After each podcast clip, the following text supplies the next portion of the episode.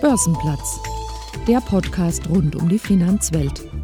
Herzlich willkommen zu einer neuen Folge dieses Podcasts. Ich bin Sven Schumann und ich spreche heute mit Robert Lippmann vom Hessischen Industrie- und Handelskammertag über den Zustand der hessischen Wirtschaft, die Gestaltung von Standortfaktoren und über die Bedeutung von Weltoffenheit und Toleranz für die Wirtschaft. Herzlich willkommen am Börsenplatz. Herzlichen Dank für die Einladung, Sven. Robert, schön, dass wir heute sprechen. Du bist Geschäftsführer des Hessischen Industrie- und Handelskammertages. Ähm, mit einer Industrie- und Handelskammer können die meisten vielleicht noch etwas anfangen. In Frankfurt ist es übrigens das Gebäude in der Frankfurter Innenstadt, in dem auch der Handelssaal der Frankfurter Wertpapierbörse untergebracht ist. Ähm, was macht der Hessische Industrie- und Handelskammertag? Der Hessische Industrie- und Handelskammertag ist der Zusammenschluss der zehn hessischen Industrie- und Handelskammern und er hat die Aufgabe, die Interessen dieser zehn IHKs gegenüber der Landesregierung und der Landesverwaltung zu bündeln. Quasi das erste Sprachrohr und so ein bisschen die Scharnierfunktion zwischen den regional aufgestellten IHKs und eben der Landesebene. Auf der Bundesebene gibt es ja den Deutschen Industrie- und Handelskammertag. Da habe ich mich immer gefragt, warum Tag? Äh, das ist eine Institution, die in einem Gebäude residiert und Mitarbeiter hat. Wie kommt das dazu? Also der Tag kommt tatsächlich von dieser Idee der Zusammenkunft. Der Deutsche Industrie- und Handelskammertag ist zuallererst mal die Zusammenkunft der 79 IHKs bundesweit. Und da hat sich im Zeitverlauf dann einfach auch eine Institution herausgebildet, die vor Ort mit viel Know-how eben die Themen bearbeitet, die bundespolitisch relevant sind. Und der Input aus der Fläche, aus der Betroffenheit der Unternehmen, der kommt eben dezentral über die IHKs. Und der Industrie- und Handelskammertag ist eben dann dieses regelmäßige Austauschen, Zusammenkommen.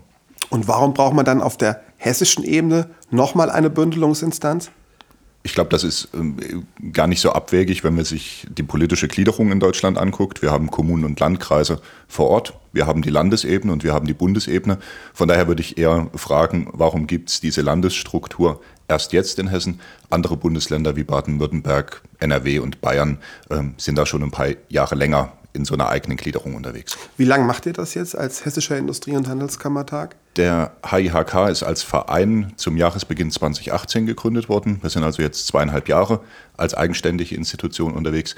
Aber natürlich gab es vorher auch schon eine Zusammenarbeit der zehn IHKs. Das war nur etwas anders organisiert. Der Hessische Industrie- und Handelskammertag vertritt rund 400.000 Mitgliedsunternehmen gegenüber der Landesregierung, dem Landtag und Landesinstitutionen. Zudem stellt ihr sicher, dass die Standpunkte der hessischen Industrie- und Handelskammern auch in der Öffentlichkeit Gehör finden. Woher weiß man denn, welche Positionen gerade relevant sind? Ähnlich wie im politischen Prozess. Wir haben vor Ort Vollversammlungen, die ein repräsentatives Spiegelbild der regionalen Wirtschaft abbilden. Und aus den Vollversammlungen heraus werden wiederum Präsidien gewählt, die dann nach oben hin äh, auch die Mitgliederversammlung des HIHK bilden. Und wenn es ganz konkret um die Themen geht, dann ist natürlich viel fachliche Expertise dabei. Wir schauen uns also an, was bedeutet ein bestimmtes Gesetzgebungsvorhaben für unsere Unternehmen. Wir bieten zahlreiche Möglichkeiten der Mitwirkung für diese Unternehmen an, sei es in den Ausschüssen, sei es durch Umfragen. Und daraus destillieren wir dann nach bestem Wissen und Gewissen das, was nach unserer Auffassung und eben der Einbeziehung der Interessen der, der Unternehmen dann das ich sag mal, Gesamtinteresse der regionalen Wirtschaft ist. Wichtig ist dabei, wir nehmen natürlich keine unternehmerische Entscheidung vorweg. Also welches Produkt produziert wird und wo sich ein Unternehmen ansiedelt, das ist dem Unternehmen überlassen. Unsere Aufgabe ist es, auf der Metaebene dafür zu sorgen, dass die Politik Hinweise bekommt, wie kann sie eigentlich die Standortbedingungen äh, am Finanzplatz und natürlich in ganz Hessen ausgestalten, damit dort das Wirtschaftsleben möglichst gut läuft. Nun hat in den letzten Monaten ein Thema, die Corona-Krise, alle anderen Themen massiv überlagert. Ähm, wie war das denn für dich, als wir Mitte März in den Lockdown gegangen sind? Corona war und ist äh, tatsächlich eine sehr, sehr intensive Zeit so im Umfeld von, von Politikberatung.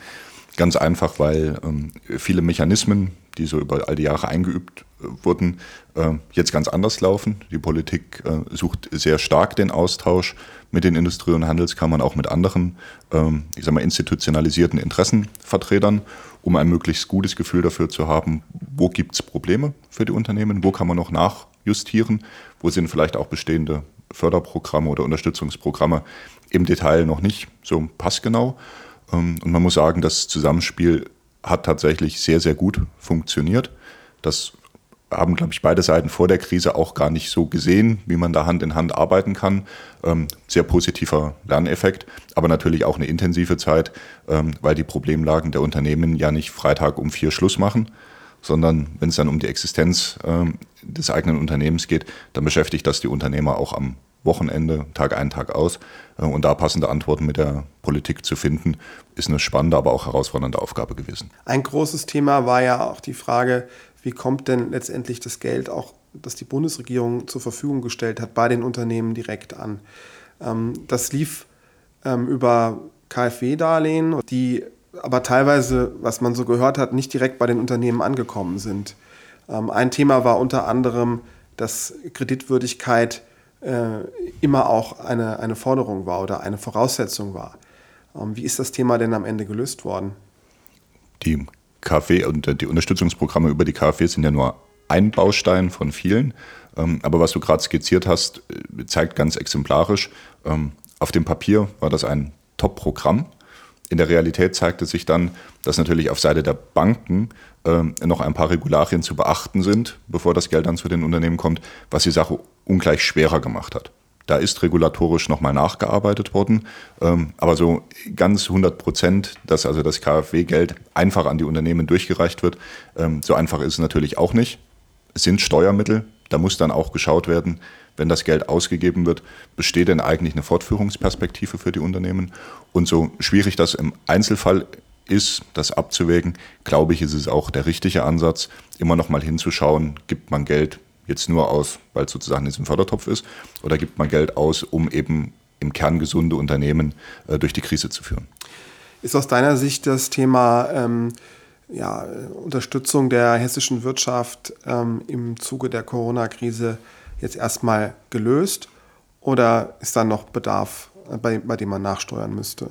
Der allergrößte Teil der akuten Probleme ist, glaube ich, mit den bestehenden Instrumenten gelöst. Es gab die Soforthilfe, es gab Mikroliquidität, Mikrodarlehen, es gab die KfW-Programme.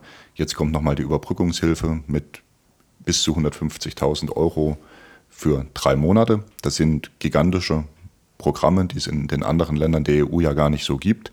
Ähm, insofern glaube ich, da ist schon vieles richtig ausgesteuert. Aber wir haben ähm, auch Stand heute noch einen Bereich der Wirtschaft, der einfach noch nicht wieder anlaufen konnte weil es die rechtlichen Rahmenbedingungen noch nicht zulassen. Ganz plakativ Veranstaltungen, Messen, Clubbesuche. Ähm, und diese Unternehmen, die haben natürlich auch über den Tag hinaus erstmal noch einen Liquiditätsbedarf, dass sie eben jetzt nicht in Konkurs gehen, wo sie ja eigentlich nichts dafür können. Und hier müssen wir zusammen mit der Landes- und Bundespolitik natürlich nochmal hinschauen. Wenn die aktuellen Förderprogramme auslaufen, braucht es da im Zweifelsfall eine Verlängerung bis zum Jahresende oder bis ins erste Quartal 2021. Ich bin aber auch guter Dinge, dass äh, die Verantwortlichen, die es am Ende entscheiden, ähm, dafür ausreichend sensibilisiert sind und wir frühzeitig darüber dann auch ins Gespräch kommen. Welche Themen sind denn sonst noch so auf deiner Agenda?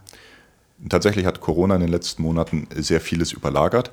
Ähm, aber ich sagte eingangs, der HIHK versucht ja die Politik dahingehend zu beraten, welche Standortfaktoren äh, sollten denn wie ausgestaltet sein. Und da gibt es natürlich Dauerbrenner, die bleiben denken wir an das Thema Infrastruktur, sowohl Verkehr als auch Digitalisierung. Ähm, denken wir an das Thema Fachkräftesicherung. Denken wir auch an das Thema Wohnen, also Flächenpolitik. Und diese Themen, äh, die bleiben auch über den Tag hinaus. Und die werden hoffentlich in den nächsten Monaten auch wieder mehr politische Aufmerksamkeit erfahren können, wenn eben Corona dann schrittweise in den Hintergrund tritt. Also insbesondere Standortfragen, äh, die die hessische Wirtschaft bewegen. Beim Thema Digitalisierung können wir da noch mal einen Fokus drauf legen. Gibt es da akuten Handlungsbedarf oder ist das Thema auch mit der Schaffung des hessischen Digitalministeriums in guten Händen? Die Schaffung des hessischen Digitalministeriums ist, glaube ich, die Antwort auf den tatsächlich akut bestehenden Handlungsbedarf. Und das Problem ist relativ vielschichtig. Es gibt Bereiche in Hessen und auch hier in der, in der Metropolregion, die sind sehr, sehr gut versorgt, was digitale Infrastruktur angeht, ähm, wo es dann auch schon Überlegungen gibt, wie kann man sinnvoll ein 5G-Netz nutzen. Und es gibt andere äh, Teile Hessens, da gibt es noch nicht mal eine ordentliche Funkverbindung flächendeckend. Und ähm, man darf, glaube ich, nicht aus dem Blick verlieren, Hessen an sich ist eine Wertschöpfungsgemeinschaft. Also viele der produzierenden Betriebe in der Metropolregion sind dann eben doch auf äh, Zulieferer angewiesen, die etwas mehr in der Fläche sitzen. Und dieses Zusammenspiel, das geht eben umso besser, je besser die Infrastrukturausstattung des gesamten Landes sichergestellt wird. Und da ist äh, Nachholbedarf weiterhin. Und dann haben wir natürlich das äh, gesamte Thema der digitalen Transformation. Also wenn mit der Infrastruktur die Voraussetzung geschaffen wurde, dass die Betriebe digital arbeiten können, dann muss es eben auch gelingen, den Switch in den Unternehmen sicherzustellen. Dafür braucht es entsprechend qualifizierte Fachkräfte. Dafür braucht es entsprechenden Know-how-Transfer auch aus Forschungsinstitutionen. Und das ist dann auch eine Daueraufgabe, die bleibt, selbst wenn die Netzabdeckung und die Breitbandverfügbarkeit äh, bei 100 Prozent ist. Also wenn die Corona-Krise jetzt etwas Positives hatte, dann sicherlich, dass es ein Lackmustest war für das Funktionieren der digitalen Infrastruktur. Äh, man hat sicherlich äh, dadurch auch gemerkt, was funktioniert und was funktioniert nicht. Das ist vollkommen richtig. Ähm, ich glaube, wir haben auch in unserem eigenen Arbeitsalltag, also ich kann es für mich sagen, du vielleicht auch, ähm, festgestellt, dass viele Dinge eben auch auf digitalen Wege zu lösen sind, die man vorher eher noch analog angegangen hat. Und wenn wir dann im Detail hingucken, dann sehen wir beispielsweise, ähm, dass Berufsschulen zum Teil sehr gut mit dieser Herausforderung umgegangen oder umgehen konnten, dass die Schüler nicht in die Berufsschule kommen können. Ähm, aber dass dahinter kein großes Konzept stand, sondern es waren im Wesentlichen dann die Lehrer, die mit Eigeninitiative und Trial and Error mal probiert haben, was geht. Und aus dem, was dort gelernt wurde, sollte man jetzt die richtigen Schlüsse ziehen und in den nächsten Monaten, glaube ich, wirklich konzeptionell rangehen und nacharbeiten, wo man feststellt, da gibt es eben zusätzlichen Unterstützungsbedarf. Also sind insbesondere Berufsschulen ähm, technisch in der Lage, das, den Wissenstransfer an ihre äh, Berufsschüler zu leisten, wenn die nicht in die Schule kommen. Welches Know-how braucht es dafür? Gibt es auch didaktische Konzepte? Und nachdem nun gerade im Bereich der IHK Ausbildungsberufe wir bundeseinheitliche Prüfungen haben, gibt es natürlich die Möglichkeit, Synergieeffekte zu nutzen. Also nicht jede Berufsschule muss alles neu oder einzeln erfinden, sondern dann müssen kluge Strukturen gefunden werden durch die Landesregierung, äh, um die Schulen zu befähigen und das möglichst kurzfristig. Ein wichtiger Standortfaktor auch für den Finanzplatz Frankfurt ist die Verfügbarkeit von gut ausgebildeten Arbeitskräften. Wir haben in Frankfurt mit ähm, diversen Universitäten und Business Schools, glaube ich, eine Infrastruktur, die diesen Bedarf sehr gut bedienen kann. Ich halte es allerdings für wünschenswert, dass in unseren Schulen äh, das Thema Wirtschaft eine größere Bedeutung einnimmt.